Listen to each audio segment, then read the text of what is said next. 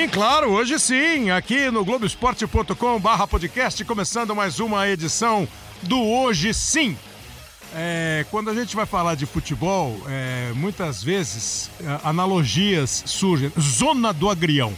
Por que zona do Agrião? Né? É a grande área, sei lá por quê, mas é zona do Agrião. E chuta pro mato, que o jogo é de campeonato, é pro cara da isolada. São frases mais antigas. E tem uma que é legal, que é assim, você comparar o futebol com o corpo humano, né? O time precisa ter uma espinha dorsal. Um bom goleiro, um bom zagueiro, um bom meio-campo e um bom atacante. Eu fiquei pensando hoje, se o futebol, um time de futebol fosse um corpo humano, como é que a gente ia fazer, né? O goleiro seria o quê? A coluna vertebral? Os laterais e os extremas, os pontas seriam os pulmões e os músculos do corpo? Aqui na zaga você tem o quê? O sistema imunológico. É, de repente, lá no ataque, essa que é a minha dúvida, o centroavante e o meio-campo. Quem é o coração? Quem é o cérebro? Porque o cérebro, afinal de contas, é quem comanda tudo. É o meio de campo? E esse é o assunto do nosso podcast de hoje. A chuteira veste o pé descalço, o tapete da realeza é verde. Levo para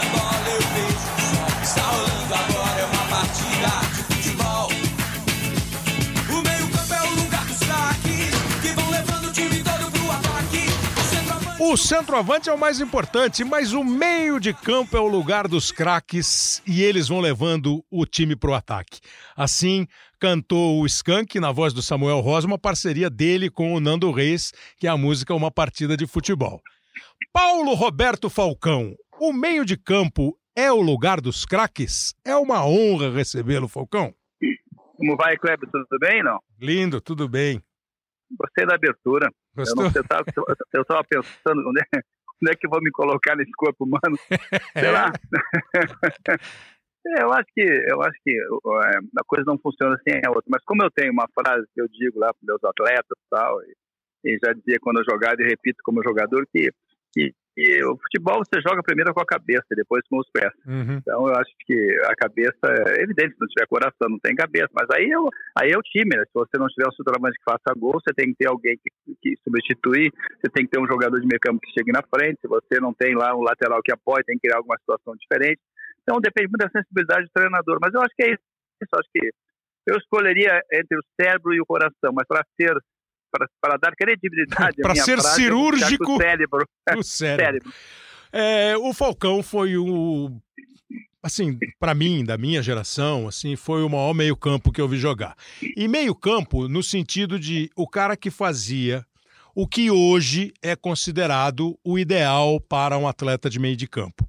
É, e, de, e, nesse programa que nós vamos discutir exatamente o meio-campo, é, porque a gente começou a pensar assim: é, o Cantilho foi contratado pelo Corinthians, é, acabou de chegar.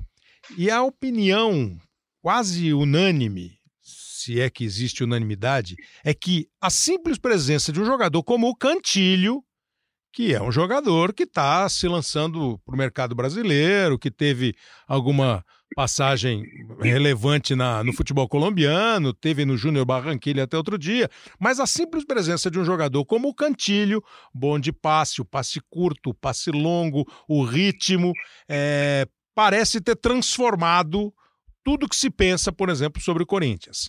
O Gerson chegou ao Flamengo e eu conversei com muita gente no Rio assim, mas o Gerson não era o cara que jogava lá na ponta. Não, ele começou como meia, depois ele jogou na ponta. O Gerson começou no Fluminense, foi para a Europa, passou por Roma, Fiorentina, chegou no time do Flamengo, entrou no meio de campo do Flamengo e assim, na boa, que também discutiremos. Se o técnico da seleção, o Tite, pensa em um meio-campo moderno, moderno no sentido de atual, o Gerson tem que estar tá no radar do Tite, como ele gosta.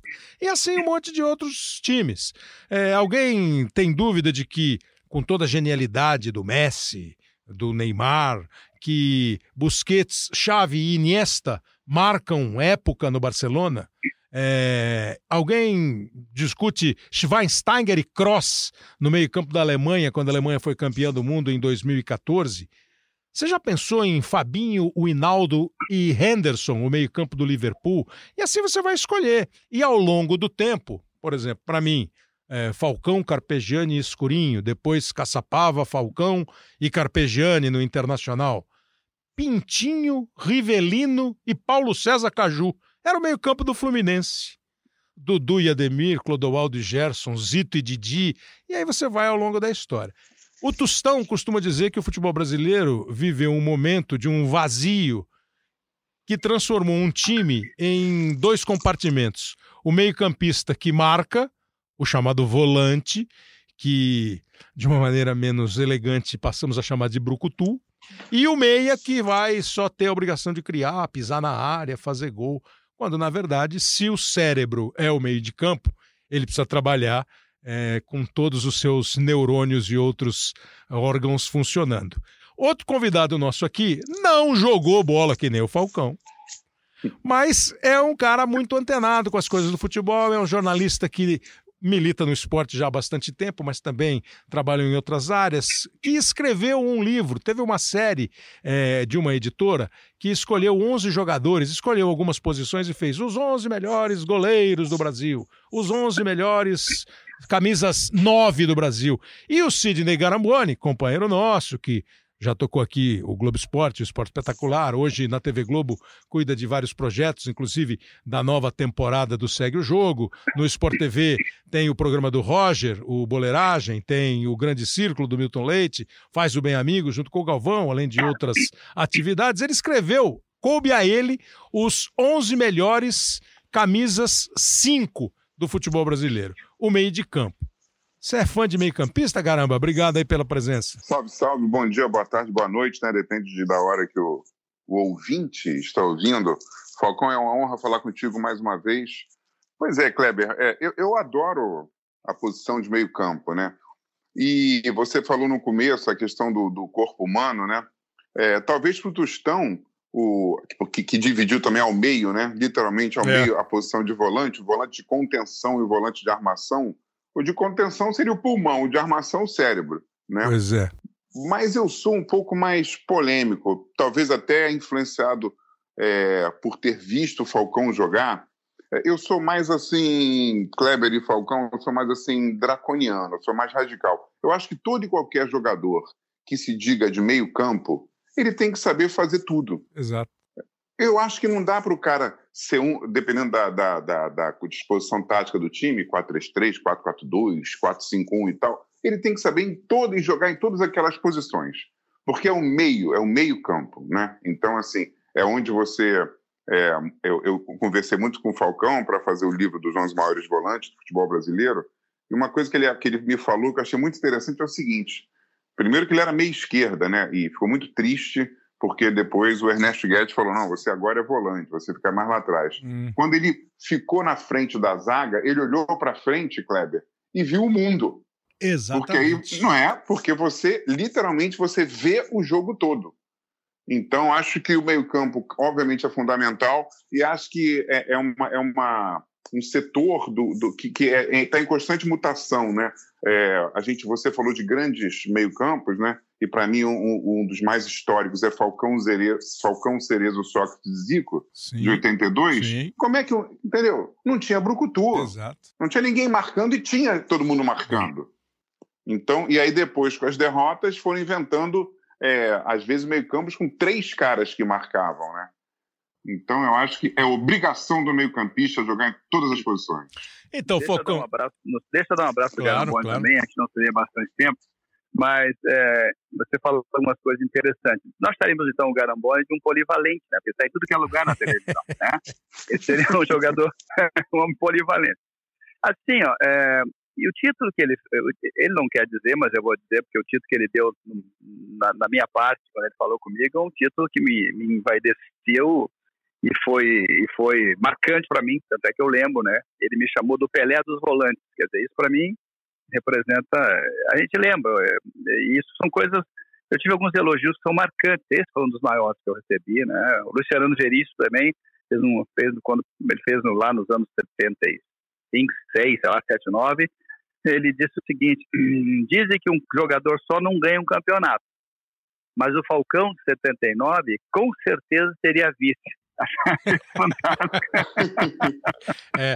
é, então, porque Luiz assim... Fernando, né? Luiz, Luiz Fernando. Luiz Fernando só, só, só Luiz Fernando Veríssimo. Colorado. Deixa, só, deixa só, deixa só, eu só falando, me lembrei de algumas coisas. Você falou do Gerson, né? Uhum. O Gerson, eu não sei se tem alguma coisa a ver, mas eu, eu, eu até chego assim à condição de, de afirmar que essa passagem dele na Itália deu a ele um sentido tático. Sim. Mesmo que na Roma ele não tenha jogado nem na Fiorentina de segundo volante. Mas eu acho que ele, ele, ele convivendo com os jogadores, conversando com os treinadores, observando, eu acho que isso foi fundamental para ele, para que ele pudesse vir jogar naquela posição com, com, com a destreza e com o conhecimento que ele está jogando. Jogou muito, eu né, Falcão, nesse ano? Muito, né? muito, muito, muito. Jogou muito e ele foi o único jogador naquele jogo com o River Plate em que eu até brinquei quando eu dei entrevista depois. Eu disse o seguinte: o jogo com o River foi tão duro porque o River Plate, os jogadores entravam, toda bola que o jogador argentino entrava no flamenguista, ele era, ele fazia assim, era, era uma, era meia falta é meia bola e meio corpo, meia bola. Meio... Ele ninguém conseguia chegar porque ele protege, ele é forte e ele conseguiu. Então ele, ele é um jogador que, muito interessante. Mas eu acho que a gente, se a gente lembrar no futebol, pelo menos na minha avaliação, a última grande revolução que nós tivemos taticamente, na minha avaliação, foi a Holanda de 74, tá? Porque tinha, eu não estou nem falando do toque do Barcelona, só assim, taticamente que revolucionou com muita marcação, pressão, com muita, com muita linha de impedimento. Hoje não dá para fazer isso, porque o, o, guarda-linha lá segura a bandeira até o último momento, não dá mais para fazer. Mas tinha lance, tem um lance para mim marcante que foi Alemã, é, Holanda e Uruguai. No meio do campo, a bola levanta, o, o Pedro Rocha domina no peito, quando ele põe a bola na coxa para baixar, está o time inteiro da Holanda em cima dele. Então, para mim, e ali ninguém tinha posição. Tá? Aí volto nos dias de hoje. Acho que hoje que conta muito, Kleber Garamboni, é a sensibilidade do treinador, porque hoje já é muito mais importante que a posição é a função, né? É muito mais função hoje que, que, a, que a posição. Então, quando a gente fica falando assim, tem muitos rótulos que acabaram desaparecendo, né? O 9 é o 9, é, até as camisas mudaram muito. Hoje em dia, os, o pé canhoto joga na direita para vir para dentro e bater no gol. Antigamente, vocês lembraram, mas sei lá, era, era Valdomiro, é, Flávio Lula, podia ser também lá no Fluminense o Gil, né, o Manfrini, o Zé Roberto, quer dizer, tinha jogadores. O próprio Barcelona, o único jogador que se mexia no Barcelona um pouco mais era o Messi, mas você olhava o time do Barcelona, você tinha os quatro zagueiros, você tinha o Sérgio Busquets no meio, na direita o Xavi, na meia esquerda o Nesta, Messi, Eto'o e Ronaldinho. Era o único que se mexia um pouquinho no Messi, o Ronaldinho ficava na esquerda. Você nunca gostou time de time que os caras ficam mudando muito de posição, não, né? Não é, não é o meu estilo. Eu, eu, eu acho que eu acho que, que, que na realidade você tem que ter um time e também não gosto quando dizem assim é, o time do Kleber tal joga igual, tá, as pessoas já aprenderam a marcar. Não é verdade, né? não é, não é. Você não vai mudar toda hora porque conhece o seu esquema. O seu esquema é esse. Mas o teu esquema é esse, mas tem o que? Tem a marcação da bola, tem a pressão, tem a, tem a jogada em velocidade, tem os dois toques rápidos. Então tem muita coisa que, que, que, é muito difícil você ficar mexendo. E eu acho assim, que de um modo geral, o que nós estamos vendo aí é a necessidade de se buscar, eu vejo muito isso. Ah, o, o, time precisa de um camisa 10, senão não tem organização, né? Eu digo camisa 10 que é aquele jogador que, se dizer camisa 10 é o articulador tal.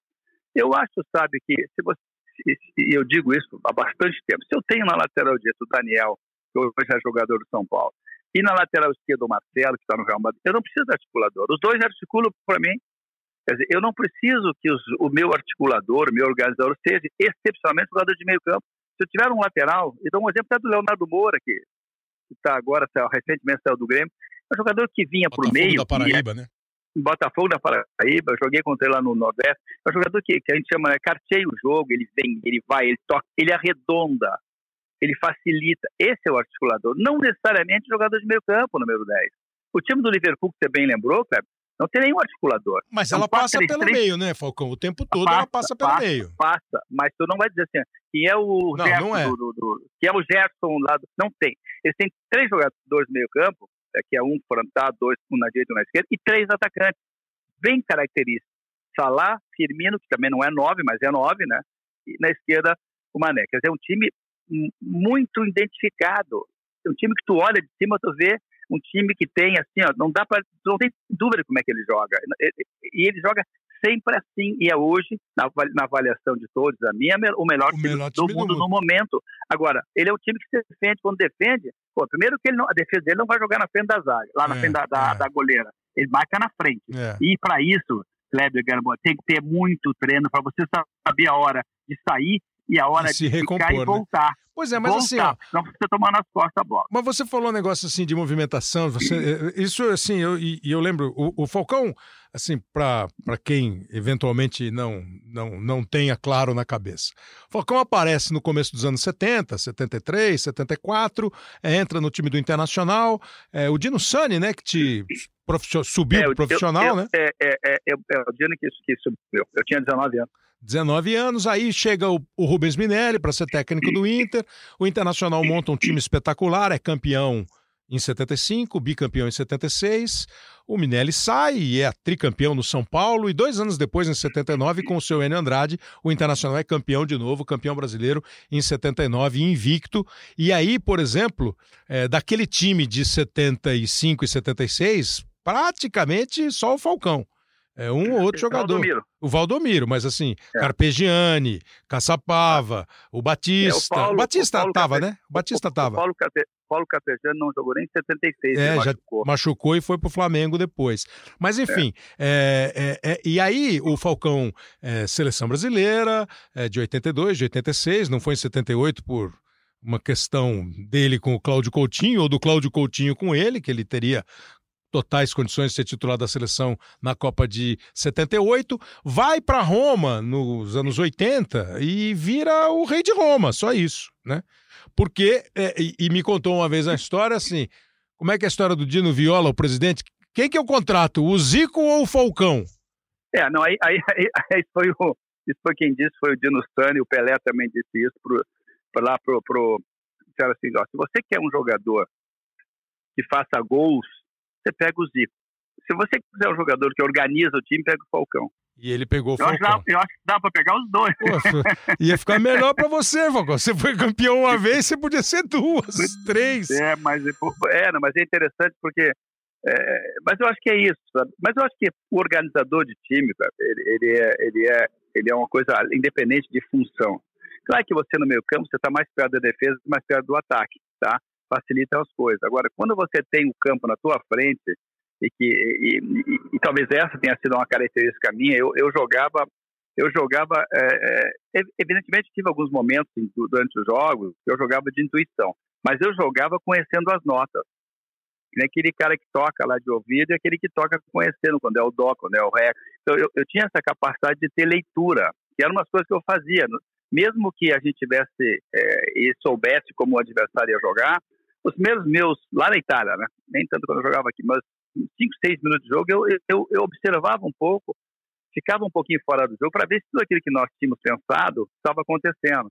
Então eu, eu, eu aprendi isso muito cedo, o, o valor da, da, parte tática. E eu me lembro de, de, uma situação em que o Dino Sani me ensinou uma coisa, que a gente tinha no Brasil, tem ainda esse defeito, eu não sei se é defeito, mas na época para mim era, o lateral dava a bola para gente, dá a bola para gente, aí tu domina no peito, baixa na coxa e depois toca a bola. O Dino assim, Paulo, quando chegar essa bola em ti, toca de cabeça teu companheiro, sai na frente para receber.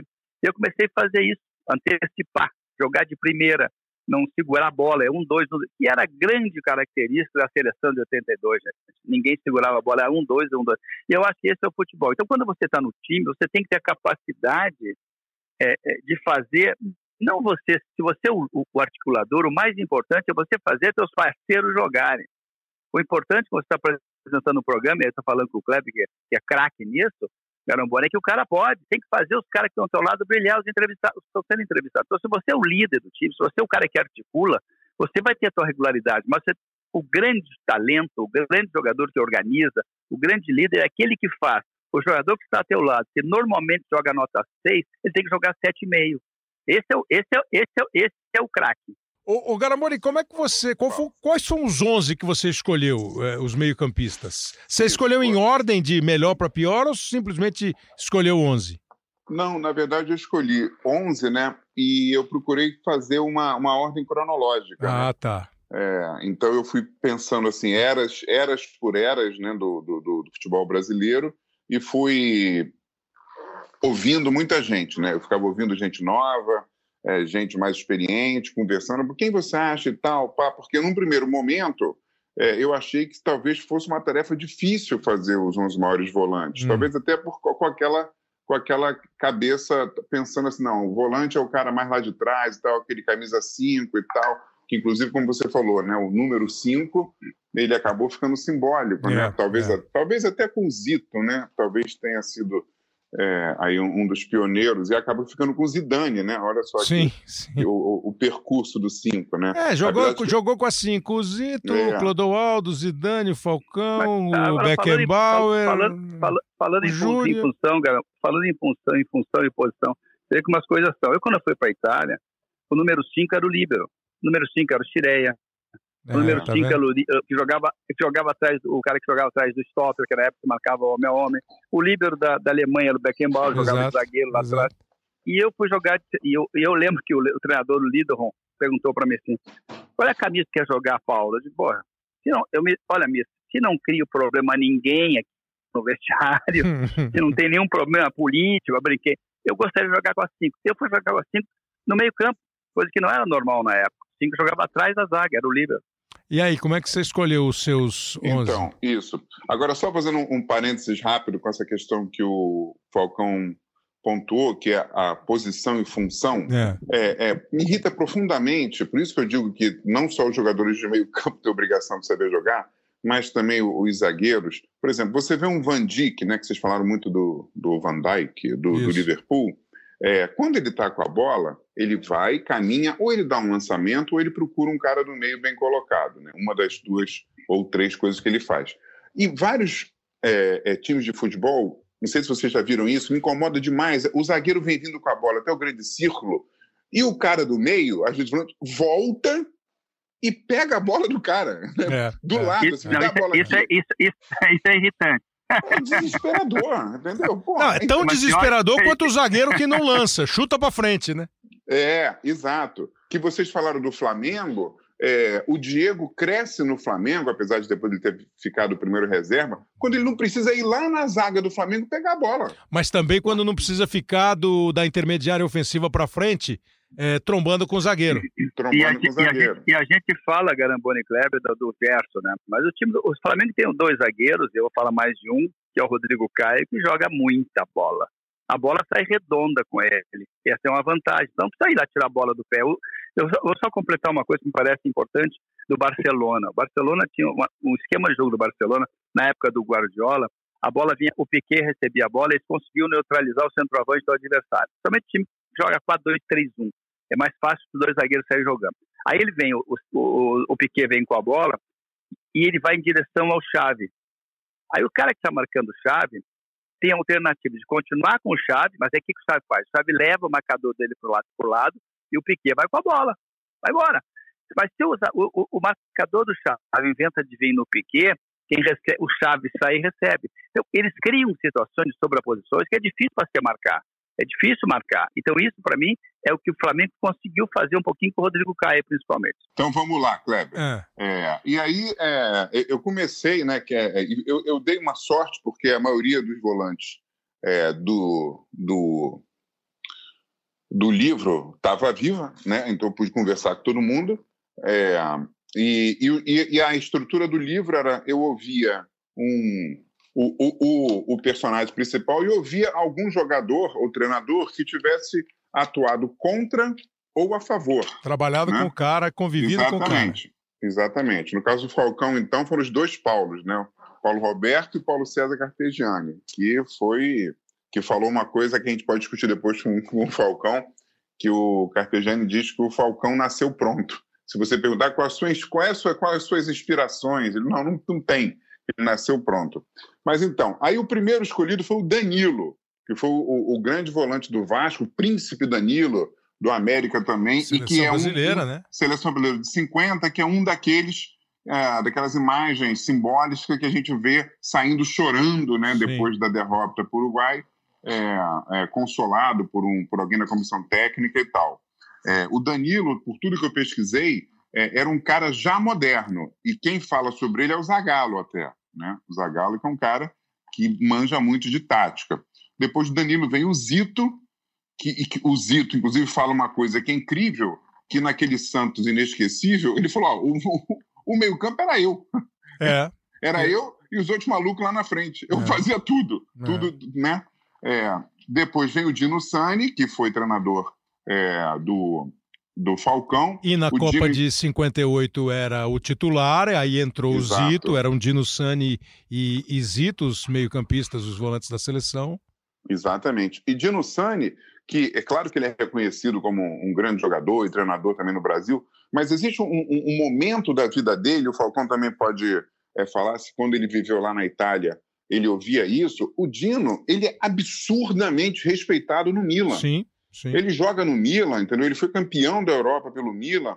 É, essa história de, do Kaká e tal, que é maravilhoso no Milan. O Dino Sandi, todo ano, é convidado para ir é, lá, é. no tal do grandes jogadores do Milan e tal, na festa. Ele é muito respeitado, o Dino Sandi. Aí tem o Dudu, famoso Dudu com, com Ademir. Fala, Falcão. Não, é só porque o Dino, o Dino ele é tão respeitado que a Roma foi perguntar para ele sobre a, sobre a minha, a minha, a minha condição claro. de ir para Roma, é, entendeu? É, e ele, é. ele tinha uma, a facilidade do Dino, as coisas que mais, as coisas mais divertidas que nós tínhamos é quando ele ia quando ele começava a treinar os bater nos goleiros. Bater na ele, bola, ele, que batia não, na era bola. Um negócio, era, um, era um negócio assim, não dá, ele não conseguia ensinar porque ninguém batia com aquela qualidade. É. Ele pegava no arco, Cleber. É, disse que batia e era, na bola. assim, vou, vou botar lá. Vou botar. O que, que é isso? tá vendo? Primeiro jogador de meio campo, para não falar volante mesmo, mas vamos falar volante. Era o primeiro cara do meio do campo que batia é. na bola, assim como o Falcão tá falando. Aí depois Exato. do Dino, você fez, então você pôs Danilo, Zito, Dino, Dudu. Dudu. Até né? pela história, né? Dudu e Ademir, duas academias no Palmeiras, né? Exatamente, exatamente. E o Dudu por ser aquele, o, o, o, o craque mudo, né? É. Que ele, eu, os dois, né, na verdade. mas mas a, a, qualidade dele sobressaindo muito mais do que o grito e o berro. E aí tem um, tem um cara você, aqui... Se, se, você, se você perguntasse do Dudu, eu te diria o seguinte, uma frase. O Dudu foi um jogador taticamente da importância do, do, do, Palmeiras fundamental. Exato. Porque as pessoas têm o hábito de ver o jogador mais, de mais qualidade, bota a bola no calcanhar. O Dudu era a balança do Palmeiras para liberar o Ademir, hum. para liberar o Luiz Pereira, que pegava de surpresa. Então ele era um cara que as pessoas na época valorizavam um pouco, mas de uma importância, assim como foi o Clodoaldo na Copa de 70, o que, que é isso? Jogadores que pouco lembrados, mas de uma importância fundamental. Então, acho que foi boa a escolha do Dudu também, viu? É, e, e, e, o, e, o, e o Dudu, é, o pessoal mais antigo diz que o Dudu lá em Araraquara, na Ferroviária, jogava como segundo. É, no Palmeiras era Dudu e Ademir, lá era Bazani e Dudu. Quer dizer, chegou a jogar de meia. É, é. E você falou de grito, o Leivinha contava que quando o Ademir passava para pedir bola, ele fazia assim, ó, veja como ele era violento. Kss, kss. Aí o cara dá uma bola para ele. E aí eu tenho uma, eu acho que é, uma, é literalmente colocar o jogador no devido lugar, que é o Piazza, né? Que o Piazza é, é, faz parte daquele time inesquecível que encantou o mundo da Copa de 70, que faz 50 anos agora, em 2020, e que não era zagueiro, né? Era Na verdade, sim, foi uma, uma invenção do Zagallo, né? Uhum. Que o Piazza era um grande volante daquele Cruzeiro que entrou para a história. Você que eu não Entendeu? lembrava, eu não lembrava da tua lista, eu não sabia que tinha o Piazza não. Pois é, exatamente. É, e aí vem a história da função e da, e da posição e tal. O cara era tão bom volante que ele vai para a zaga e dá uma saída de bola absurda para aquele time, né? Que era o, o que precisava também, junto com o Brito. Aí a gente dá um pulo é, para um cara também que é muito, assim como o Falcão, ele é considerado também assim, escolhido por gente da bola como assim um, um super volante, que é o Andrade, né? É, várias vezes campeão brasileiro e que também era assim como o Dudu o pilar daquele time do Flamengo, né? Porque dava dava aquela consistência ali atrás eu e qualidade no passe. Eu tô começando a ficar nervoso, que faltam só quatro. É, Clodoaldo. É. Clodoaldo. Tô, tomei um é. susto, achei que você ia pôr o Clodoaldo. Pois é, Clodoaldo, que, que, que, que faz tudo aquilo que a gente sabe, tal, tanto no Santos. É muito bacana a história do Clodoaldo, porque é um menino chegando no meio daqueles feras todos. Então, Fez meio campo não... com o Zito, Zito e Clodoaldo. Pois é, ele não se deixa engolir né, pela fama dos outros. É, Toninho Cerezo, também, que eu acho que é espetacular. E, e, e, realmente você conversando durante muito tempo, graças a Deus hoje já está passando um pouco isso, ficou muito marcado por um passe dito errado na Copa de 82, entendeu? Até parece que a carreira do cara foi isso, né? É, a gente vai para o Dunga, que também acho que é, é um reconhecimento, é, principalmente, eu acho que ele jogou mais em 94 e 98 do que em 90, né? Onde era, Dunga, não, Dunga também. Mais joga, Dunga, jogou mais bola, né? Mais bola. Dunga, Dunga, mais bola. Dunga também, Dunga também, que começou no Internacional, categoria de base, era, um, era meia direita. É. Foi voltando, ele né? muito bem na bola. Isso, foi voltar a jogar de bola. Mas ele era oito na época. É, e mesmo na seleção brasileira, nas duas seleções brasileiras, se você pensar, ele ficou com aquela fama do marcador. Tal. Assim, acho que o Dunga, tecnicamente, como ele teve uma Copa de 94 espetacular. Inclusive no, no, no fundamento passar a bola. Né? É outro tipo de jogador, é, em comparação, por exemplo, ao Cerezo, ao Falcão, é. na movimentação.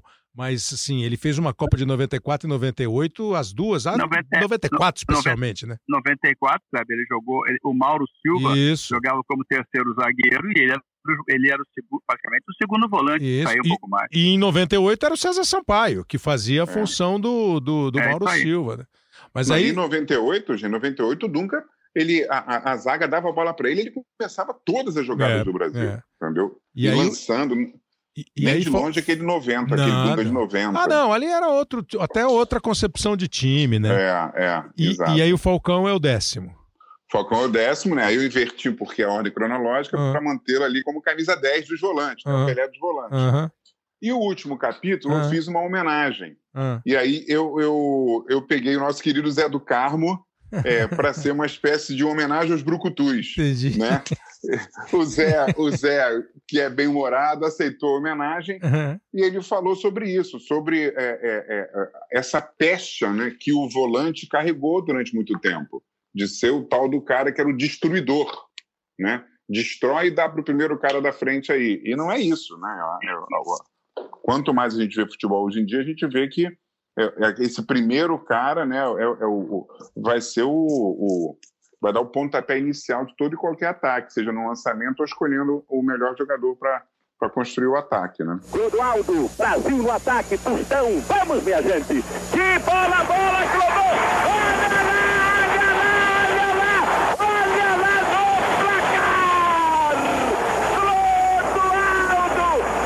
Geraldo José de Almeida narra em 1970 o gol de empate do Brasil contra o Uruguai. O, gol, o Brasil estava 1x0 para o Uruguai, né, Falcão? E aí o Tostão dá um é. passe pro Clodoaldo, que assim. Fim do primeiro tempo, hein? É, finalzinho do primeiro tempo. Esse é o gol, para mim, para, na minha opinião, o gol mais importante da Copa. Termina 1x0 para o Uruguai e assim, um é. negócio no segundo tempo. Foi e o... saiu de trás, né? Então, foi o grande jogo, assim, depois da final de 50, 20 anos depois, Brasil e Uruguai, semifinal da Copa.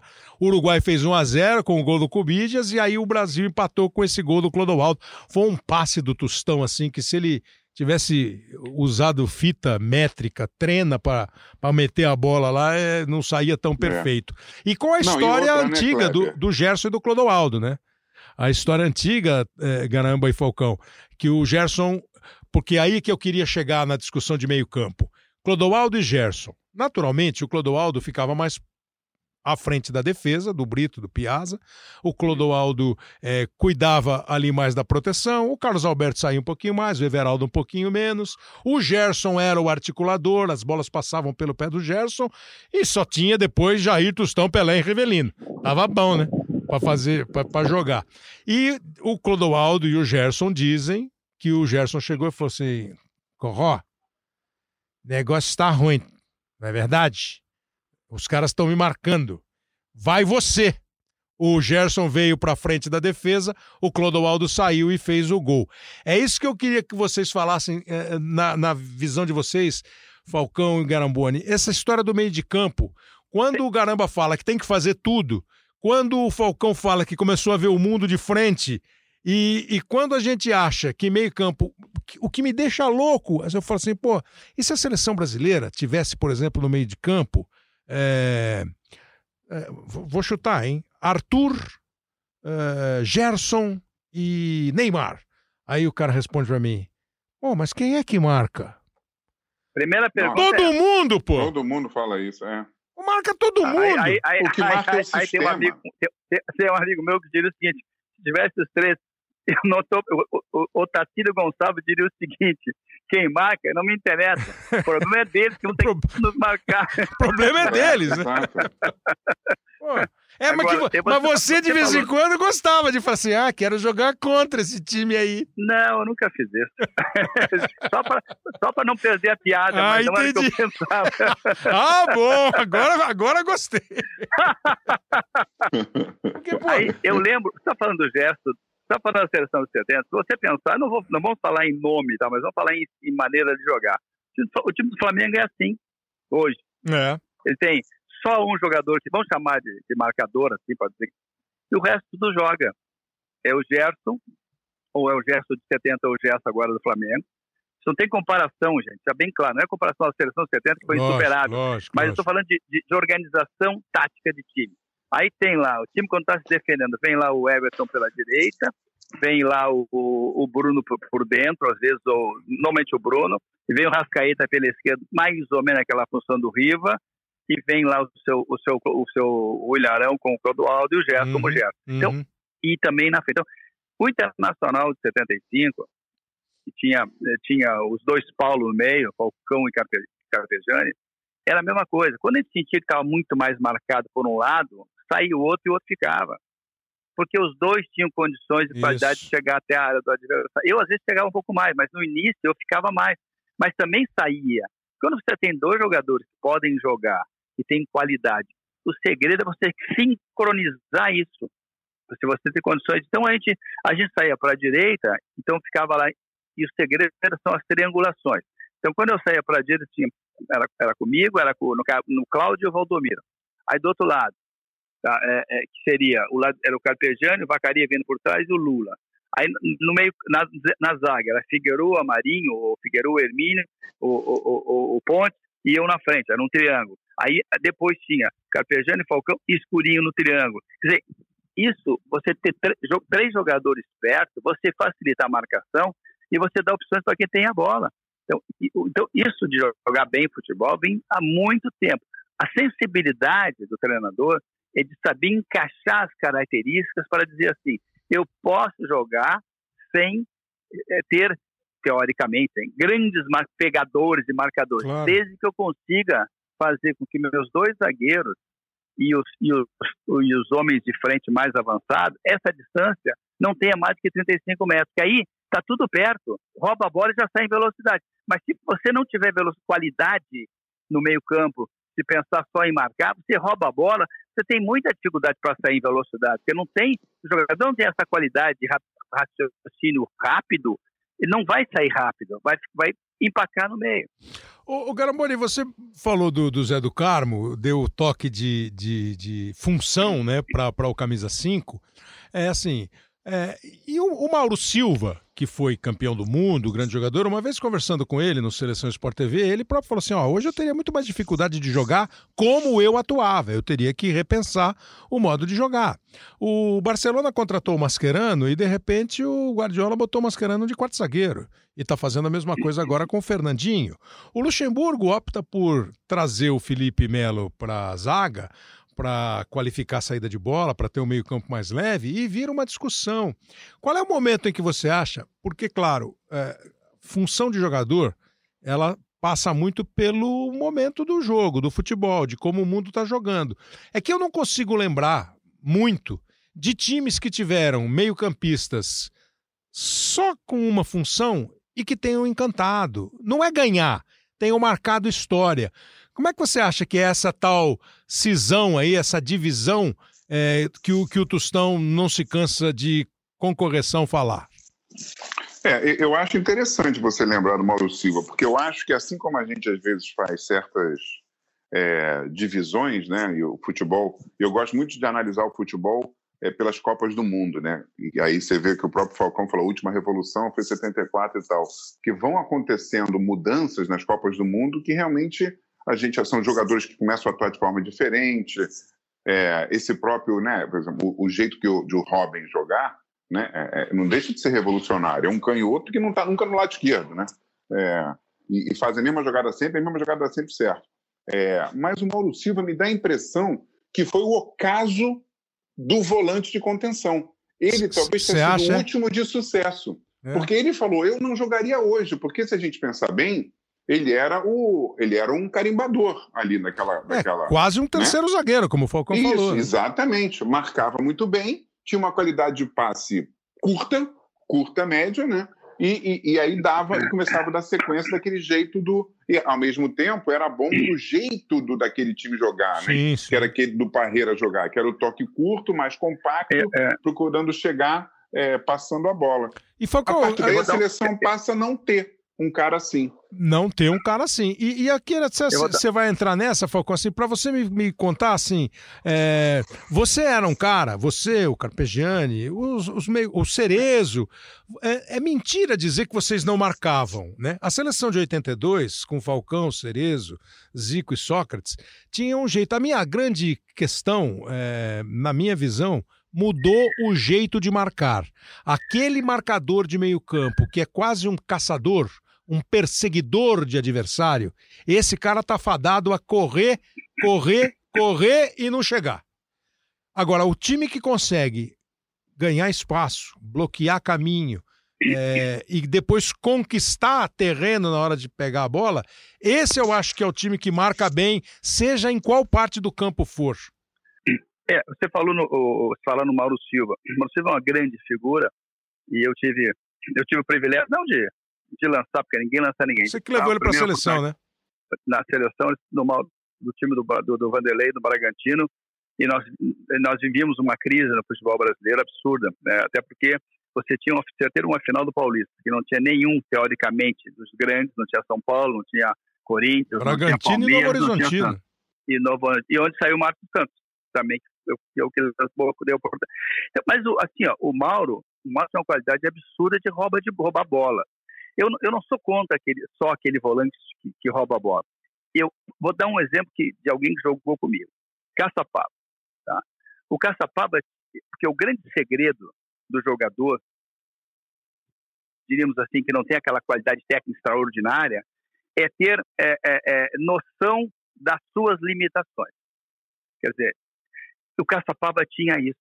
O Caçapava não segurava a bola, era um, dois, um, dois. Então, quem, quando você jogava com ele, ninguém chegava para te marcar, porque ele fazia a bola andar. Ele fazia a bola andar. Então, eu acho que você pode ter time com jogadores assim, e o Caçapa era um exemplo disso, de, uma, de, um, de um empenho, de uma dedicação, contagiava todo mundo, ele era um negócio impressionante, o Caçapa. Mas, assim, mas ele sabia que ele não podia segurar a bola. Ele sabia que ele não podia ficar dando drible, ele tinha que ser objetivo. Ele tinha, ele, ele, tinha que usar o que ele tinha de bom e não tentar mostrar aquilo que ele não tinha. E ele tinha essa humildade. Então, eu acho que, que, que, que, que isso me parece fundamental. Você tem que ter jogadores com a condição de entender o que você tem. É, eu lembro de uma conversa que eu tive com o Cláudio Ranieri, lá em Firenze, nós fomos receber um prêmio, e a recente tinha sido campeão pela única e talvez última vez o Leicester. É, ele, eu perguntei para ele, pô, Cláudio, como é que foi ser campeão? Como é que você jogar? Porque eu vejo os times ingleses, eles saem jogando, não tem chutão, foi o tempo que a bola alta para cabecear. E aí, tu, como é que tu jogava? Tu também saía jogando em Paulo? Eu não tinha jogador para isso. Eu, eu, meu time era muita marcação, muita bola longa, muita velocidade, muita bola aérea e muito contra-ataque. Quer dizer, dá para ganhar também assim, Kleber, claro, claro, claro. Mas é muito, mas é, mas ele fez o quê? Ele adaptou em cima de jogar com as características dos jogadores que ele tem. Eu acho que esse é o grande desafio do treinador, saber é você ter o discernimento, tipo, eu tenho que jogar dessa maneira, porque essa maneira é a melhor maneira que eu vou encontrar pelos jogadores que eu tenho na mão. Por exemplo, treinador de seleção, eu disse isso por Tite quando ele começou lá atrás, numa conversa com ele, olha, começamos a conversar, eu digo, olha, a grande dificuldade que quem treina na seleção, tá, eu vou te dar uma frase que eu aprendi com o Biarzo, nos anos 80, quando eu entrevistei ele lá na Itália. Esse Paulo, é, a gente não tem tempo para treinar. Então, eu não tenho que estar preocupado, eu não tenho que ser treinador na hora que eu convoco a seleção. Eu tenho que ser selecionador. O que, que eu quis dizer com isso? Eu tenho que procurar, eu não vou ter para treinar, eu tenho que escolher, escolher jogadores que sejam acostumados a jogar juntos. Escolher jogadores que já tiveram a oportunidade e a experiência de se conhecer em algum momento da vida. Porque se você vai convocar, pensa só em convocar, ser treinador, você vai ter dificuldade se não tiver treinado. Se você tem 15 dias, não tem problema. Agora, convocar na segunda para jogar na quinta, tenta fechar a dupla de zaga, jogador de meio campo, tenta jogar com dois atacantes que se conheçam. Claro que hoje em dia, com essa capacidade que se tem de jogar, sei lá, 10, 12 jogos por ano, você não tem mais essa necessidade, porque já tem a seleção, pelo menos, pronta. Hoje é mais fácil. Então, acho que a grande dificuldade e, e do treinador é você, e o desafio é você encontrar um esquema que feche com as características dos seus jogadores e, acima de tudo, com o potencial que tu tem, né? Uma coisa é treinar o Barcelona, outra coisa é treinar um time menor. Não dá para você treinar um time menor e querer fazer aquelas coisas que você vai fazer se você tiver jogadores com muita qualidade. Mas também é desafio o treinador fazer que esse time menor tenha condições de fazer uma boa campanha.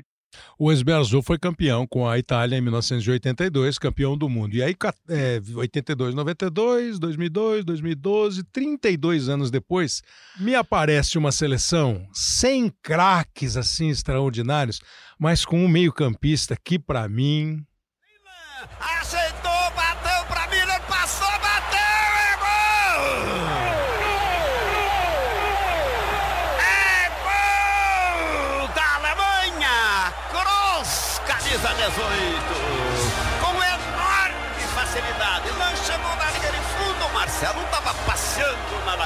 Pampulha aqui pertinho. Ele cruzou na boca do gol. A bola passou por todo mundo. Passou até pelo ataque da Alemanha. Sobrou para Cruz. E vem de novo Cruz. Tocou na boca do gol. Bateu e gol! precisava nem editar o gol, porque começou a sair um atrás do outro. Naquele dia lá em Belo Horizonte, Silvério narrando o jogo, deu aquela cornetadinha no Marcelo, né? O Cross. Três, três, gols em seis minutos. Pois é. E o Tony Cross, é, como o Schweinsteiger, é, começaram a vida deles meio assim, meia direita. Tipo o Rincon, lá nos anos 90, no Palmeiras, Rincon, no Corinthians. Rincon, Vampeta é? e Ricardinho. Então, mas quando o Rincon estava no Palmeiras, ele jogava de 10, ponta de lança. Aí o Vanderlei trouxe ele mais para trás. E o Kroos e o Schweinsteiger fizeram isso. E a gente, eu mostrei esses gols porque assim, isso é o que é, para mim, hoje, o exemplo de meio-campista completo. Ah, vai jogar bem todo jogo, é craque, está entre os maiores meio-campistas do mundo? Não, provavelmente não. Mas você pega esses caras, ele, o Henderson, o Fabinho está jogando nesse nível, é... como foram o Xavi e o Iniesta. É, e outros tantos aí que você. Eu achava, por exemplo, o Schweinsteiger um jogador espetacular, o, o alemão. Gerard de Lampa. O Lampa. O, Lampa, o, Gerard, o Gerard, é, o Gerard do Lampa. quer dizer, são caras que jogam de meio campo. É, é, e eu não, por, por que, eu, não eu pode? eu vou fazer justiça para mim, é o cara que. Na realidade, eu vou falar. A, a, minha história que você começou a contar, eu jogava no meio campo. Quem me colocou de volante para jogar na frente da zaga foi o Ernesto Guedes. Tá? É, ele me colocou ali, eu comecei, é, e, e, acho que isso me ajudou muito, porque aí eu ali eu cresci muito. E eu acho que a minha grande vantagem era o, o, a, o sentido de cobertura que eu tinha. Quer dizer, para o zagueiro saía, eu dizia para o meu zagueiro, sai, o lateral saía, eu dizia muitas vezes assim, para o Figueiredo, Figueiredo, sai para cobrir que eu vou, vou cobrir as tuas costas. É mais curto para mim eu cobrir, cobrir o Figueiredo, ou o zagueiro, do que cobrir o lateral.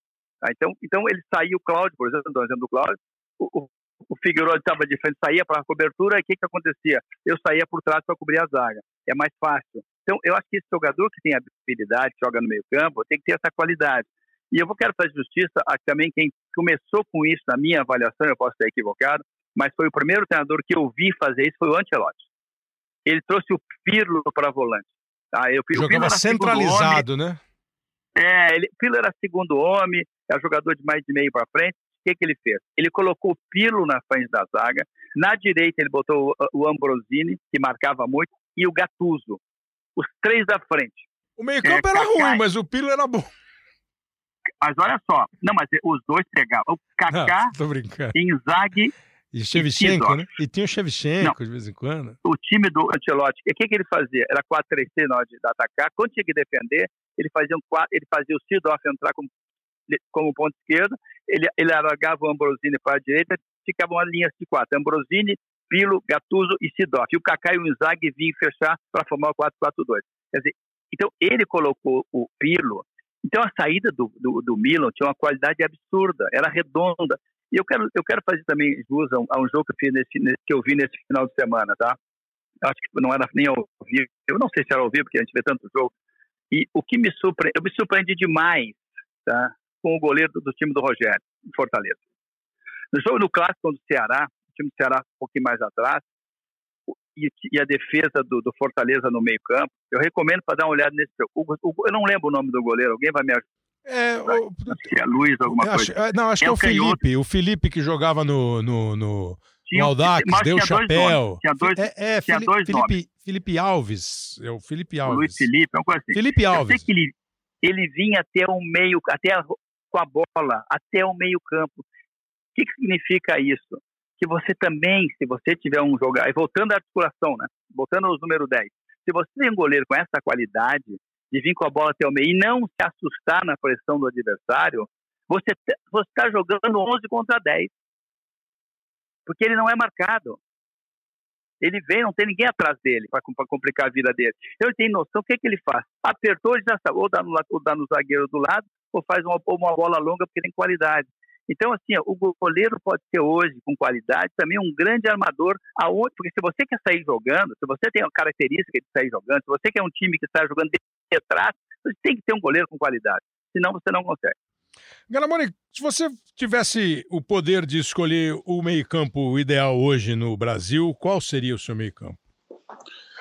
Vamos lá. É, no mais antes, para você que você falou do Kroos, eu achei interessante, é de novo também uma revolução porque o Tostão, que a gente falou algumas vezes aqui, fala muito do jogador que tem técnica e talento, né? É, eu acho que o Kroos é a revolução é a seguinte: é aquele jogador de meio campo, como você falou do Gerrard e do, do Henderson também, então, é, é técnica pura. Pura. E técnica né? no sentido que o Tostão fala, né? Quer dizer, exato, é, é, a, é, a, é, exercer, é, é, executar cada função de uma maneira eficiente e entender o que está fazendo e por que está fazendo. Exatamente. Você fez o 7 a 1 é, o primeiro gol do Miller, o, o Kroos é que bate o escanteio. E o primeiro Isso. gol e o primeiro gol dele, Kroos, é de esquerda, de é, primeira, é. quando ele é destro, entendeu? É. Então, assim, e ele faz depois o quarto gol também de direita. Enfim, então acho que isso é muito legal. É, é, é um jogador, é outro tipo de meio-campo absurdamente efetivo e olhando aquele olhar que o Falcão tinha, ao mesmo tempo a técnica, o passe, o chute, é falta, é o bate, é para passar, é para driblar enfim. Mas o meio-campo do Brasil hoje, hum. é, eu gosto muito daquilo. Até uma brincadeira, né? quando eu falei que o Falcão é o Pelé dos volantes, hum. muitas vezes quando aparece um jogador bom de bola, né? Que é branco, aí falam, é, esse vai ser o Pelé branco, né? É, é. E, e, no caso do Gerson, o Gerson é o Gerson negro, né? O, próprio, né? É, mas eu acho que eu, que eu faria Gerson, Arthur, né? Uhum. Gerson, Arthur. Chega! Não, ele tá pensando. Chega, né? É, é botava quatro aí na frente. Tá. Não, você sabe o que eu faria? Então, Falcão, eu vou deixar você pro final, eu sei, porque eu, eu sei que para você é um pouco mais delicado como treinador e é. tal, mas assim, é, eu acho, é, e reconheço que o Arthur é, tem sido menos do que eu imaginei que ele seria, já a essa altura de Arthur no Barcelona. Né? É, com todo o respeito ao Casemiro, que é um bom jogador, eu tenho dúvida hoje se seria o Arthur. O meu ideal seria Arthur e Gerson, formando a dupla. Acho que nesse instante eu tentaria Fabinho e Gerson, o Fabinho do Liverpool, que está voltando agora. É. Porque para mim, para mim, o Zico do meu time ia ser o Neymar. O Neymar ia ser meu ponta de lança. E aí eu ia discutir quem vai jogar lá na frente. Que eu acho que hoje, assim, o Everton Ribeiro tem brecha, acho que o Bruno Henrique está pedindo espaço, porque é aproveitar aquilo que o Falcão falou do Berzô, jogadores que estão atuando juntos e têm já uma dinâmica, um entendimento daquele jogo. Não é que o Tite precisa fazer a equipe dele jogar para agradar a cada um dos jogadores, porque isso é impossível, mas é você ter uma uma, uma, um, um entrosamento um pouco mais natural. É, eu tentaria isso. Aí vão perguntar quem é que marca, Falcão. Marca você lá, pô.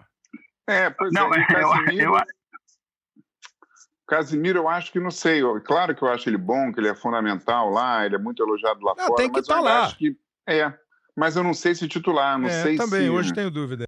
Eu, eu acho que, eu acho que é, você pode colocar qualquer jogador no meio, você pode. Eu acho que aí é escolha pessoal e, e, de característica. Alguém de repente vai assim, eu acho que tem que ter um volante que marca. É, muita gente tem que ter um time um jogador volante que marca, pelo menos, senão a defesa fica muito, é muito vulnerável. Cada um tem uma opinião, né? Mas eu acho que o mais importante tá, é, é você ter um time é, compactado. Você ter um time que você, se você, vou tentar exemplificar. Se você está olhando o time de vocês, atrás do goleiro de vocês, o time tem que estar tá muito. Você, não tem que tem que estar tá liberado as laterais, mas o canal central tem que estar fechado.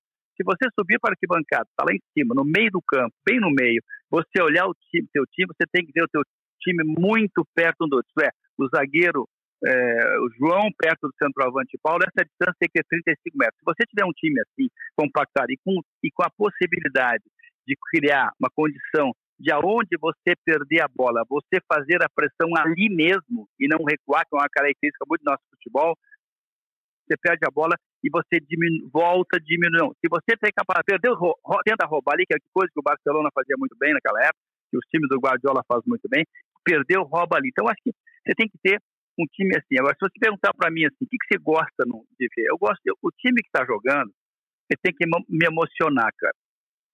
Eu tenho que olhar o time, quer dizer, como eu me emocionava com, sei lá, com, com o vôlei do Bernardinho, do Zé Guimarães, ou do Oscar, ou quando eu vejo o Federer jogar, embora, evidentemente, Nadal e Djokovic são dois monstros, mas a, o, o Federer é o que me dá a diferença, entendeu? É, é, é, é, é aquela coisa... a excelência de... pura, né? enfim, então tem que se procurar. Então eu, eu gosto, isso também, eu, eu, eu, eu vejo que o Guardiola pensa exatamente essas coisas ganhar, claro que é bom ganhar, claro que é bom ganhar, mas eu acho que é, é evidente agora, é, é, você vai ganhar se tiver performance, você vai ganhar se você tiver uma organização. E assim, ó, eu acho que você tem que dominar, o teu time tem que ter a bola no pé, o teu time tem que ser dominante, o teu time tem que ter a bola muito mais que o adversário. E você pode até perder, porque o adversário de repente escapa uma bola, você está atacando muito pressionando, você pode até tomar um gol. Mas você vai perder da maneira que você quer quer dizer, atacando, não tomando um gol e se defendendo ou fugindo das suas características. Então, acho que até na derrota você tem que comandar isso. E só o time com qualidade, um time que consegue ser dominante, ter a posse da bola, pode se dar o luxo, de repente, Pedro disse sim, mas foi um chute que eles deram e nós não conseguimos ganhar porque nós não conseguimos ser competentes para fazer o gol, mas a bola era nossa. Sabia que ele não ia escalar o meio-campo, mas assim. É, Garamoni. Não, é, você é... falou aí, e por que não? Já que a gente falou de várias opções, Fabinho, Gerson e, e Arthur, por exemplo, fazer ah, por um exemplo. mais compacto. É, Agora, é, é um meio-campo bem tá estilo Liverpool. Aqui, aqui eu posso dizer para vocês o seguinte: eu disse para o Dunga, isso lá atrás, eu disse para o Mano e já disse para o Tite. Eu só invejo, invejo vocês numa coisa. E eu fico curioso para saber, pô, qual é a inveja? Da safra que vocês têm na mão. porque porque eu, eu, a nossa safra lá de 90, quando eu peguei a seleção, era, era muito diferente, a gente tinha muita dificuldade, né? É, na época tinha outra coisa que também era muito ruim. Você convocava jogadores de fora é, e eles não vinham, não se apresentavam. E eu, junto com o Jorge Salgado, eu dizia: Jorge, vamos, vamos bater nessa tecla, vamos convocar. Isso tem que virar jurisprudência. Tem que acontecer um dia que alguém vai ter a vantagem. Convocar o jogador se apresenta. E depois disso, pô, nós, nós fizemos muita é, cobrança. Nós mandávamos a convocação para a FIFA, para a Federação dos Jogadores e para o clube. E eles às vezes não vinham, tá? E aí nós continuamos insistindo, graças a Deus, depois do Parreira e hoje o Tite, a, os clubes são obrigados a entregar, eu posso estar errado, mas com cinco dias antes do jogo, do jogo oficial. Quer dizer, na época, vinha ou não vinha, não acontecia nada. Então, era também a dificuldade de montar a seleção. Então, assim, ó, eu invejo, e brinco, claro que é uma, é uma inveja aí, eu estou brincando com eles, mas para chegar no que vocês estão montando. Eles podem colocar um volante mais pegador, dois meias chegando na frente, pode fazer 4-3-3, pode fazer 4-2-3-1. Hoje o Brasil te dá essa possibilidade de você fazer, for, formatar o teu time é, da maneira que você quer, ou mais para frente, ou menos para frente, ou mais defensivo, mas, porque você tem produto. Essa é a minha avaliação. É, é, mas então... eu só vou discordar, eu vou discordar. Discorde, discorde, discorde. Vou discordar, Falcão. Eu acho só que a safra pode ser boa, mas aí eu vou ter uma visão mais mística da, da coisa, que eu senti nessa última Copa do Mundo. Eu só acho que, diferentemente daqueles outros grandes jogadores que já tivemos, essa meninada está precisando ainda conquistar uhum. o carisma, é, conquistar a força da tal camisa. porque a gente está falando do Gerson aqui, mas a gente, o Gerson foi para a Europa, não se acertou lá, foi se achar no Flamengo. Será que ele com a camisa da seleção brasileira Exatamente. vai ficar tão Essa é a minha dúvida também. E calmo é. e eu, eu, eu, acho, eu acho que isso, essa turma tem que se impor, se impor. É, eu, acho que falta acho imposição. É, eu acho que isso isso que nós vamos ter aí nessa, nessa, na, na, nessa, na, na, na, na, Copa América e a gente vai ter a possibilidade de ver quem vai dar isso que você está dizendo na, na, nos jogos eliminatórios e também na Copa América. Começa é o momento para eles é. mostrarem. É. Esse é o momento, né? É, porque eu, eu também tenho essa. Eu, eu, eu, por exemplo, hoje teria uma tendência muito grande em botar o Gabriel, Gabigol como titular, é, se bem que eu acho que o Firmino é um grande jogador e, e, e, e eu, às vezes, é, fico meio sozinho nessa parada. Mas acho que no Liverpool ele é um jogador extraordinário e na seleção ainda não foi. Mas é exatamente isso que o Garamond está falando. Você precisa se impor e talvez, se você quiser usar outra palavra, se não for imposição, é você realizar com a camisa da seleção brasileira o que você eventualmente realiza no seu clube. Ah, mas é difícil. Pô, difícil não. é tudo. Difícil é. tudo. Como diria Nelson Rodrigues, é, chupar um chicabom né? não é, é. fácil. É. Mas é, precisa, precisa ter a oportunidade para jogar. Então, assim, para a gente arredondar essa, essa. distribuir bola nesse nosso meio-campo, do que vocês viram em 2019, desse começo de ano de 2020, com essa perspectiva já de eliminatória, de Copa América e também, claro, do que nós estamos assistindo pelo futebol do mundo inteiro. O meio de campo voltou a ser o lugar do craque, é o lugar dos mais importantes e pensadores jogadores. E nós aqui no Brasil estamos acreditando nisso, hein, Garamboni? Eu acho que você tocou num ponto bom. Eu acho que voltou sim, porque é, o, o meio de campo hoje ele, ele, ele não é só assim a questão dos jogadores, é o sistema, né? É como se fosse uma bobina. Os, os grandes times que a gente elogia, né? Liverpool, o próprio City, é, o, o, o Flamengo no Brasil, em termos de Brasil, é, o meio-campo é uma bobina, né? Que não são só aqueles quatro, né? É, são quatro, três, cinco que vai juntando. O cara da lateral tem que estar ali também naquele, naquela massa, né? E aí aquele time vai indo, vai voltando. Parece que é um, é um negócio só, né? É, então, eu acho que o meio-campo passa a ser. É como se o meio-campo tivesse imã, né? E vai atraindo os outros jogadores e tal. E acho que o Brasil ainda está tentando. Eu acho que você tem um Fernando Diniz tentando um jeito, mas é ainda irregular. Eu acho que o, o jogo do Renato Gaúcho é, é muito bacana, mas é, um, é mais uma velocidade, um toque. Ele ainda não é essa mega compactação. Eu acho que a gente está assim está num caminho, está num caminho. Agora a seleção precisa dar mais, né? Precisa fazer também. Eu acho que a seleção ainda está um pouquinho é, para trás nisso, né? Caramba lembrou eu do Renato eu... e eu acho só assim com que o Renato é, tem como grande mérito essa questão de meio campo, né? É, o Grêmio que vem aí há três, quatro anos protagonizando, é com o Maicon, com o Arthur, com o Matheus Henrique, o Grêmio com jogadores bons de bola, porque acho que não deve ser nada pior para um jogo de futebol e para quem joga, Falcão, é você jogar no meio do campo e parecer telespectador de tênis que está na lateral da quadra, fica olhando para um lado, para o outro e a bola passa. E a bola é, passa. Aquilo, aquilo, aquilo, aquilo, aquilo que eu chamo de U, né? A bola né? sai no zagueiro, ele dá pro lateral direito, volta no zagueiro central, vai pro quarto zagueiro, vai pro lateral esquerdo. Ele fez um U, né? Não saiu do é, lugar. É, Quer dizer, fica é, achando que então, é Barcelona, né? Olha, o Barcelona é, tocando a bola. não, e, e, a televisão muitas vezes aparece lá, né? Posse de bola. Posse de bola. não, quero saber, a posse de bola que me interessa é lá no campo do adversário, coisa que o Barcelona fazia. Mas você acha que vai rolar aqui, não? O meio campo voltou a ser Olha, mais bem olhado? Você falou no Grêmio, né? O Grêmio, o Grêmio tem esses, todos você falou de qualidade, tem o Jean-Pierre que está fora, mas eh, o meio campo funciona bem, mas a diferença está sendo o Everton. Sim, sim. Quer dizer, o time é um, o time é um conjunto. Claro. Né? Se eu não tiver um jogador que claro. faça a, a, diferença na frente, eu vou tocar por lado, não vai ter ninguém. Eu acho que por isso eu digo, o futebol é coletivo. Agora, é, eu acho que a seleção brasileira, assim, é, tem, vai ter a grande chance na eliminatória, é, vai jogar jogos complicados, difíceis, principalmente fora de casa. Acho que, de um modo geral, e eu tenho batido disso há muito tempo, porque eu noto assim, ó, quando nós temos aqui no Brasil praias maravilhosas, quando nós temos compositores, temos é, é, gente como cantores de, de, de, do que você quiser, do ritmo que você quiser. Você vai, para o Norte Nordeste, praias maravilhosas, Santa Catarina. Você tem um país lindo nesse aspecto e a gente não tem arrogância nisso, a gente não fala. Agora, no futebol, nós temos. Futebol, a nossa arrogância, nós temos o melhor futebol do mundo. Faz somos penta, gente somos não penta. isso. É, e aí, a Itália não é penta porque perdeu pra gente nos pênaltis, em 94, senão a Itália era penta, porque o Bade É. botou a bola por cima. Porque, assim, E a a gente gente tem não que é líder. contextualizar. É, A tem que gente não é contextualizar as ranking. coisas. É. É isso aí, tem que contextualizar. Não é há tempo já, né? Não, desde 2006. Pois é. Então, tem, a gente, eu aprendi com meus grandes assim, gurus da imprensa, lá na época que eu tinha lá, quando eu jogava, contextualizar as coisas, sabe? E contextualizar significa eh, entender por que que ganhou, por que que perdeu. Eh, de repente você ganhou um jogo, ganhou, fez uma goleada, mas tem que jogar porque o time era fraco.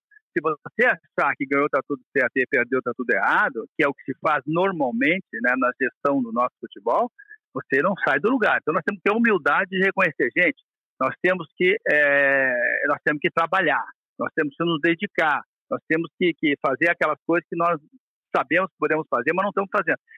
Para a gente re- recuperar essa condição de ser o melhor futebol do mundo. Nós não somos, mas achamos que somos. Acho que esse é um caminho que tem que ser muito bem trabalhado para que a gente possa ter, sim. Aí tem uma seleção que a gente possa, e eu acredito muito que nessa Copa América, nessas eliminatórias, o Tite possa formar um time aí que dá, que dê isso, Garambone, você está dizendo, que dê um pouquinho de lastro, que os jogadores possam assumir e que a seleção saiba, saibam o que, que representa jogar com a camisa amarela, do respeito que você tem que ter. Ninguém mais respeita ninguém hoje, por quê? Porque você tem que se fazer respeitar. Antigamente olhava e amarelava contra o Brasil. Hoje não. Se você não mostrar, passa por cima. E isso também vale para o futebol. Quantos times pequenos, teoricamente pequenos, têm grande expressão, que estão aí passando pelos grandes? Porque hoje não, hoje você tem que jogar. Se você não jogar, você não põe medo em ninguém. É exatamente isso. A, a- o meu, meu, a minha visão de seleção brasileira é essa. Não adianta bater no peito, somos penta. Somos e sempre seremos. E tomara, sejamos hexa, hepta.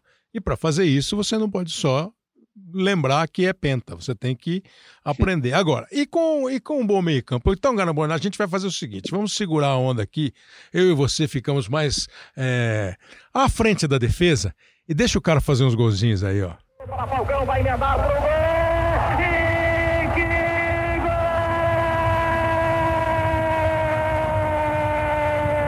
Falcão, Sócrates, olha como sai bonito. Tudo bonito. Vai embora, Falcão, vai pra grande área, faz o seu também, olha aí! Gol! Brasil! Brasil! Falcão limpou, vai bater, bateu!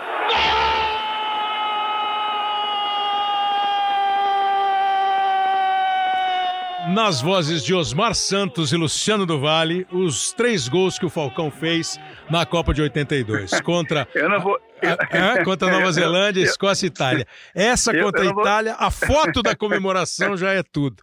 E eu tenho, não, É deixa eu te genial, falar um né? negócio aqui. É, eu não sabia, cara. Eu fui ver ontem. O Brasil fez 15 gols na Copa do Mundo. 15 Isso que eu ia gols. chamar a atenção de vocês tomou cinco. 15 gols na Copa do Mundo e tomou 5 em 5 partidas. É, O Zico foi o artilheiro do Brasil, marcou 4 gols. Aí você bota mais dois do Serginho, são 6. foram dois do Sócrates, 8. Dois do Éder, 10. Um do Júnior, 11. Um do Oscar. Oscar, 12. E três do Falcão, para dar 15. Foi o vice-artilheiro do Brasil É, na Copa coisa- do Mundo. Uma, uma coisa interessante para encerrar minha participação muito prazerosa com vocês dois é o seguinte. É, e eu brincava com o Galo, com o Zico. "Ô, Zico, eu tenho três gols. Se eu chegar a ser goleador da Copa, é um escândalo para vocês. Um volante ser goleador da Copa. Enfim, mas essa Copa me deu o segundo melhor jogador naquela competição. é né? isso que eu ia Só falar aqui. Eu, eu- É, eu a, a bola, a bola de prata, né? E aí Exatamente. eu- o Romini ganhou a de, a de bronze, jogando Isso. sete jogos, o Rossi a de ouro, jogando sete. E eu joguei cinco, infelizmente, mas ganhei a bola de prata. Mas a, essa, essa, é, é, essa, eu brinco sempre que eu não tinha todo esse chute aí, né? Eu acho que o Brasil inteiro Não tinha, não tinha, aquela bola. porque- Não tinha, não tinha. E tu não precisa também falar, né? Que é desse que eu falo. Não, não, não, não, não tinha, mas a gente comemorou junto com você. O, gosto, o legal foi a corrida para comemorar, cara. Aí depois de uma corrida, foi. E a veia tava saltando, porque era o gol da classificação, né? Era o gol do 2 a 2 É. o, o gol do empate, o gol da, da, da- da- daquilo que nos levaria a uma semifinal. E foi, enfim, acho que É, o que eu quero dizer com isso, se você tirar o, gol, o jogo da Itália, foram 12 gols e nós fizemos, tomamos dois, tá certo? Exatamente. Os três que nós tomamos. Não dá para dizer que esse time marcava mal. Não dá. Não, Não dá, dá, né? Não dá. Tomar, Não fazer, dá. fazer 15 gols, tomar 5, não dá para dizer que o time não sabia marcar, sendo que num jogo tomou 3, numa situação que nós sabemos como é que foi. Então, quer dizer, não precisa ter, você tem que ter compactação e, e se você vê esse jogo de novo, final, se a gente conseguir, e eu já, já vi algumas vezes, impressionante como a, gente, como a gente apertou depois dos 2 a 1, um, dos 3 a 2, como a gente tentou tirar a bola, como a gente tentou roubar a bola, era o Júnior, era o Zico, era o Sócrates, era o Cerezo, mas enfim, nós perdemos para um time também de uma de uma de uma, de, uma, de, um time muito forte. É, Paulo Rossi foi artilheiro da Copa de 82 com seis gols, o Rummenigge fez cinco, o Zico e o Boniek fizeram quatro, o Falcão, o Giresse, francês, o Armstrong, norte-irlandês, e o Kiss, que era um jogador húngaro, fizeram três gols. É, a premiação da Copa do Mundo, é, do décimo para o primeiro, o décimo melhor jogador da Copa foi o Platini, o nono foi o Maradona, o oitavo foi o Dassaev, goleiro da União Soviética. O sétimo foi o Giresse, meio-campista da França. O sexto foi o Sócrates. O quinto foi o Zico. O quarto melhor jogador da Copa foi o Boniek. E os três que ganharam as bolas de bronze, prata e ouro: bronze para o Rummenigge, o alemão, prata para o Falcão e a bola de ouro foi para o Paulo Rossi, que fez um final de Copa espetacular. E como a gente falou de meio de campo, né, eu, eu, já falei isso o Falcão, talvez não lembre, na Copa do Mundo de 2002, que foi disputada no Japão e na Coreia, é, 2002, então 82, 92, 2002, 20 anos depois da Copa do Mundo é, da Espanha. É, eu estava num estádio, não me lembro qual é o estádio, mas a gente estava antes do jogo. O Falcão estava com a gente, o Falcão fez a Copa junto com a gente. É, e eu fui na sala de imprensa, e da sala de imprensa sempre tem uma lanchonete, lugar que você vai lá para comer um sanduíche e, e ir para a cabine.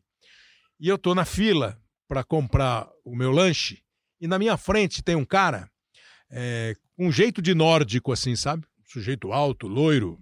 né? E ele tava com uma camiseta puída, camiseta já puidinha, descolorida, amarela. E a camiseta tinha, assim, um trevo de quatro folhas e falava assim: meio de campo dos sonhos. Cerezo, Falcão, Zico e Sócrates. Acho que para encerrar um papo de meio campo tá bom, não tá? Mas acho que sim, né? Acho que sim. Hein, galera? acho que É verdade, é verdade. E você sabe que eu estava vendo aqui, é, é, é, é, Kleber, acabei vendo uma curiosidade literária, É. que é a seguinte, né? Eu faço esse livro, né? Os 11 Maiores Volantes É. e tal, foi um prazer. E o meu último livro, na verdade, é um romance, né? Uhum. Que se chama Fausto Tropical. E Fausto, que foi, Foi- a Maravilha Negra, Foi um grande meio campo. um dos É. primeiros volantes Que você usa o Fausto, o brasileira. personagem literário, né? Mas, literário, que mas, não tem nada a ver mas com o tinha volante, o Fausto, mas- é, exatamente. Paulo e Roberto, temos Fausto Silva, que é genial. ô louco! Vem cá, e a, e a- e a vida, e a vida para treinador? Você tá, tá, tá, tá, na, tá, na, tá, na, tá na pista ainda? Tô olhando, né? É? invicto, olhando, invicto. campo, olhando. Ainda não perdi nenhum jogo. Estou sendo apoiado pela direção. Ó, quero agradecer demais, é, galera. bom, é Hã? bom rir de vez em Tem que dar risada. A vida é Precisa, tem que dar risada. aí. Precisa, precisa. É, é Gente, isso foi aí. um prazer. Obrigado. na derrota obrigado, e na vitória. Obrigado, Carambone. Grande abraço. Ó, Falcão, polivalente da televisão aí. super obrigado por nos atender, por conversar com a gente, por trazer toda a sua experiência, os seus bons conceitos de futebol para a gente falar de meio do campo. Você jogou direitinho no meio campo, tá, Falcão? Bem direitinho. Eu agra- agradeço a- a- a- o carinho e a gentileza. Garamba, para vocês. um abraço, Falcão. Obrigado, Boa. Garamba, também Abraço, por, por, por atender a gente, por dar essa colher de chá aqui pra gente. Muito legal. Boa, é, é é uma honra participar hoje sim. Hoje sim. Valeu, Sidney Garamboni, valeu a você que nos acompanhou. Falamos aqui de meio do campo, no nosso Hoje Sim, com a produção do Leonardo Bianchi, com o André Amaral e o Rafael Barros na coordenação. Você ouve no Spotify, no Apple Podcasts, no Google Podcasts, no Pocket Casts e, claro, no globoesporte.com barra podcast, todo o time de podcasts do nosso globoesporte.com sempre esperando seu recado, sua manifestação, seu comentário e as suas sugestões. Valeu, grande abraço para todo mundo.